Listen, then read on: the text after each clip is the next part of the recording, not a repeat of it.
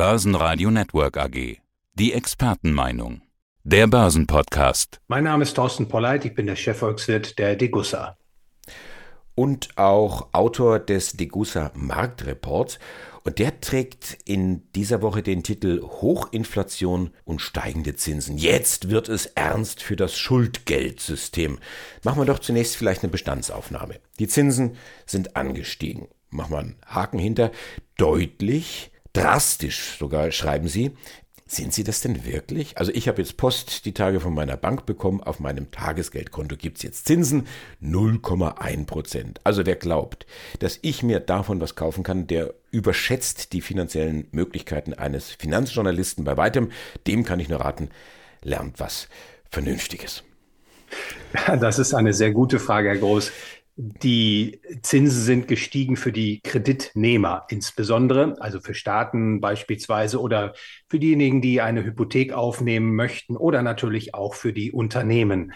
Und in bekannter Weise hinkt natürlich der Sparzins hinterher, den die Kunden auf ihr Guthaben gut geschrieben bekommen. Die Ausführungen, die ich in meinem Marktreport mache, beziehen sich also schwerpunktmäßig auf die Kreditmarktzinsen. Und sind die jetzt tatsächlich so drastisch angestiegen? In historischer Betrachtung sind sie natürlich nach wie vor relativ niedrig. Also beispielsweise die Rendite für die zehnjährige Bundesanleihe liegt derzeit bei 2,2 Prozent. Die US-Staatsanleihen mit zehnjähriger Laufzeit rentieren derzeit bei etwa 4,2 Prozent. Und wie ich sagte, das ist historisch eigentlich nach wie vor niedrig.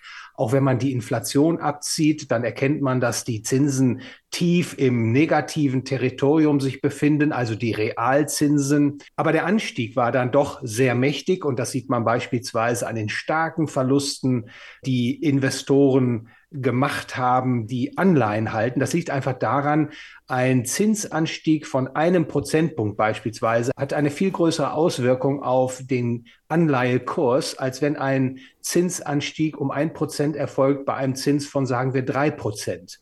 Insofern ist es schon gerechtfertigt zu sagen, gerade auch mit Blick auf die Verluste, die Anleihehalter gemacht haben, bis zu 20 Prozent, erwähne ich hier an dieser Stelle seit Jahresanfang von einer drastischen Zinserhöhung zu sprechen. Aber diese Verluste, die Sie beschreiben, das sind Buchverluste, oder? Ja, das sind zunächst einmal Buchverluste. Also beispielsweise der Anleihekurs, der vorher bei 100 Euro stand, der sackt dann ab auf 95 oder 85 Euro. Aber das ist natürlich schon schmerzlich für alle, die Anleihen halten, weil man muss ja auch in Rechnung stellen, die Anleihen dienen vielfältigen Zwecken, beispielsweise zur Besicherung von Finanzmarktgeschäften. Und wenn es dann derartige Kursverluste gibt, dann gibt es Nachschusspflichten für diejenigen, die sich in Kredittransaktionen begeben haben. Also das ist ein sehr, sehr komplexes Umfeld und derart stark fallende Anleihekurse sind ein Problem für das Finanzmarktsystem. Warum steigen eigentlich die Zinsen? Sie haben da nicht nur einen Grund identifiziert, sondern derer gleich sechs. Ja, man kann äh, einen Zinsanstieg nicht unmittelbar ansehen, äh, was der Grund ist. Da gibt es mehrere Möglichkeiten. Also der naheliegendste Grund ist natürlich die Erwartung, dass die Zentralbanken die Zinsen weiter anziehen werden in den kommenden Monaten. Denn der Langfristzins, über den wir hier sprechen, der ist ja gewissermaßen ermittelt aus den erwarteten künftigen Kurzfristzinsen. Also wenn es dann Kurzfristzinserhöhungen gibt durch die Zentralbank, schlägt sich das nieder in den Langfristzinsen. Das könnte eine Erklärung sein, warum die Zinsen so stark angestiegen sind. Hinzu kommt vielleicht als zweiter Grund zu nennen an der Stelle die steigenden Inflationserwartungen. Investoren erwarten, dass die Inflation künftig deutlich höher bleiben wird als bisher erwartet und fordern eine höhere Prämie für das Halten der Anleihen und das treibt ebenfalls den Zins in die Höhe. Denkbar ist auch, dass Investoren zusehends Sorge haben, dass die Staaten tatsächlich ihren Schuldendienst werden leisten können, also ihre Zins- und Tilgungszahlungen bezahlen können. Und dann gibt es ein erhöhtes Ausfallrisiko, was die Anleger verspüren. Und das schlägt sich ebenfalls in erhöhten Zinsen nieder. Also an der Stelle seien also diese drei Gründe nur genannt. Es gibt auch sicherlich mehrere Gründe. Wichtig ist nur zu erkennen, man kann einen Zinsanstieg nicht so ohne weiteres ansehen, was letztlich der Grund ist für die Zinserhöhung mögliche Ausfallrisiken, da brauche ich so eine höhere Prämie. Ich verstehe das einfach nicht. Warum verlange ich von jemandem mehr Zinsen, wenn ich befürchte, dass er nicht zahlen kann? Das ist ja so, als ob ich einem schwachen Bergsteiger Ziegelsteine in den Rucksack packe, weil er eh den Gipfel nicht erreicht. Ja, das ist ein nicht ganz so treffendes Bild, denke ich, denn wir reden hier von Ausfallwahrscheinlichkeiten, also die Möglichkeit, dass ein Schuldner seinen Schuldendienst in der Zukunft nicht leisten kann. Und für diese Wahrscheinlichkeiten, für diese Ausfallwahrscheinlichkeiten, da gibt es eben Marktpreise. Angebot und Nachfrage bilden dann quasi wie im Versicherungsmarkt eine Prämie heraus, zu dem dann, wenn der Kreditgeber diese Prämie im Zins eben verdienen kann, er dann doch bereit ist, auch einem Kreditnehmer, der nicht eine ganz so gute Kreditqualität aufweist, doch Geld leiht. Aber ich sehe das schon richtig, dass äh, jemand, der ohnehin knapp bei Kasse ist, wenn der mehr Zinsen bezahlen muss, dann ist die Wahrscheinlichkeit, dass er irgendwann nicht mehr kann, ist dann höher, als wenn er äh, niedrig oder gar keine Zinsen zahlen müsste. Ja, sicherlich. Das, das ist so. Das Angebot und Nachfrage im Kreditmarkt äh, bildet einen sogenannten gleichgewichtigen Zins heraus, zu dem diese Risiken abgesichert sind. Die Wahrscheinlichkeit aus Sicht der Anleger wie auch der Nachfrage abgegolten werden, dass es zu einem Zahlungsverlust kommt. Und dann ist noch zu berücksichtigen, die meisten Kredite, Herr Groß, werden ja auch mit Besicherung vergeben. Das heißt, die Banken verlangen Sicherheitenstellung, beispielsweise vom privaten Hausbauer, die dann im Falle, dass der Schuldner seinen Schuldendienst nicht leisten kann, in äh, die Zwangsversteigerung kommen und der aus dem Erlös dann heraus der Kreditbetrag getilgt wird. Das ist natürlich sehr, sehr unschön. Aber das ist sehr gut, dass Sie das an der Stelle so herausstellen. Kredit ist mit Risiken verbunden, sowohl für den Kreditnehmer, aber insbesondere natürlich auch für den Kreditnehmer kann Kredit sehr gefährlich werden. Vielleicht sollten die Banker dieser Welt mal eine Anleihe machen beim Rennsport. Also beim Autorennsport, da gibt es nämlich Zusatzgewichte für die schnellsten Autos, um die Sachen dann wieder spannend zu machen.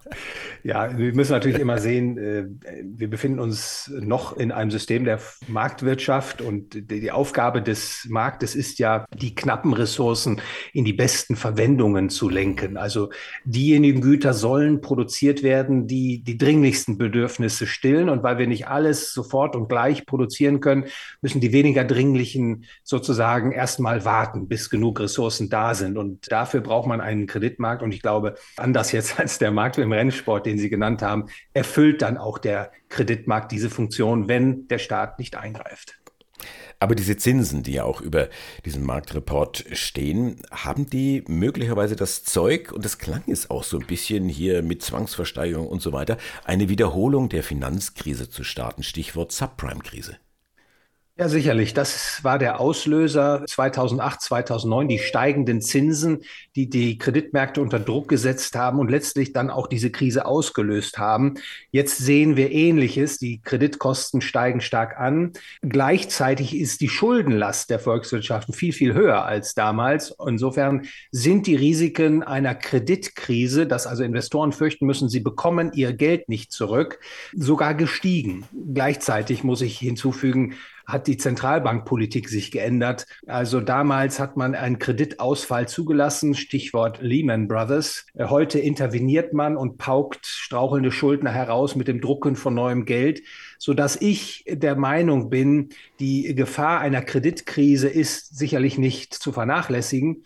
Aber die Gefahr einer Währungskrise ist viel höher zu veranschlagen, eben deswegen, weil die Zentralbanken in der Not der Stunde vermutlich immer mehr Geld in die Märkte pumpen werden, um strauchelnde Schuldner vor dem Zahlungsausfall zu bewahren und dass das letztlich die Kaufkraft des Geldes äh, schwinden lässt und letztlich auch eine Währungskrise heraufbefördert. Und vielleicht ist das, was wir in Japan sehen, der Vorbote.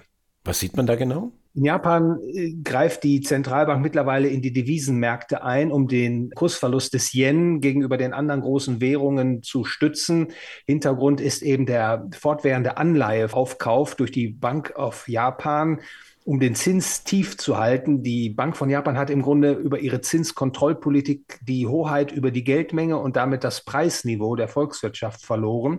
Und das quittiert jetzt der Devisenmarkt mit einem Abverkauf des Yen. Und die japanische Zentralbank versucht das jetzt zu stoppen. Ich glaube, das wird nicht wirksam werden, in den kommenden Monaten den Niedergang des Yen gegenüber den großen Währungen der Welt aufzuhalten. Wenn wir jetzt uns diesen Zinsanstieg betrachten, wann ist denn dieser Schmerzpunkt erreicht? Wann es wirklich ernst wird? Weil die Überschrift über diesem Interview ist ja, jetzt wird's ernst für das Schuldgeldsystem.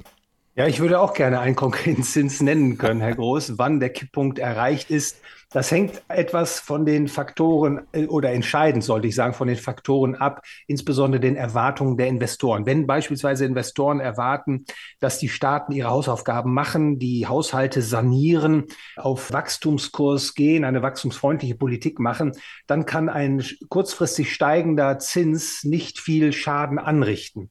Wenn Investoren allerdings erwarten, dass ein steigender Zins eben keine Reform auslöst, sondern die Zentralbanken dazu veranlasst, noch mehr Anleihen zu kaufen, um den Zinsauftrieb zu dämpfen, noch mehr Geld in Umlauf bringt, dann kann die Sache sehr, sehr brisant werden. Und deswegen auch mein Verweis auf die Geschehnisse in Japan.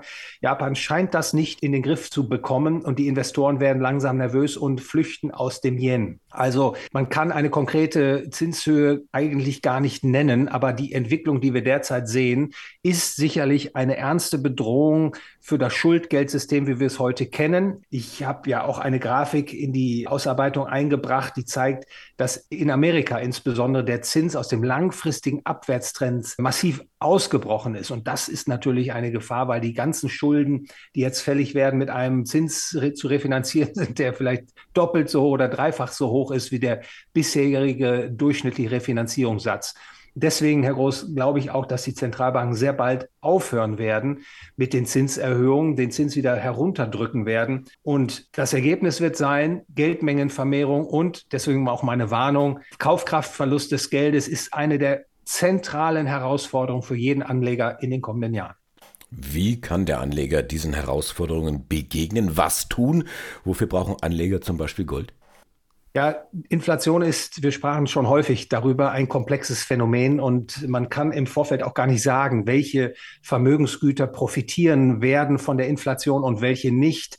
Ich glaube, die Diversifikation ist wichtig für jeden Anleger. Das heißt, nicht alle Eier in einen Korb legen, weiterhin beispielsweise im Aktienmarkt investiert bleiben, äh, beispielsweise über ein weit diversifiziertes Aktienmarkt-ETF im einfachsten Fall und auch einen Teil des Vermögens in physischem Gold und Silber zu halten. Denn ich halte diese Edelmetalle nach wie vor für sehr, sehr geldnah.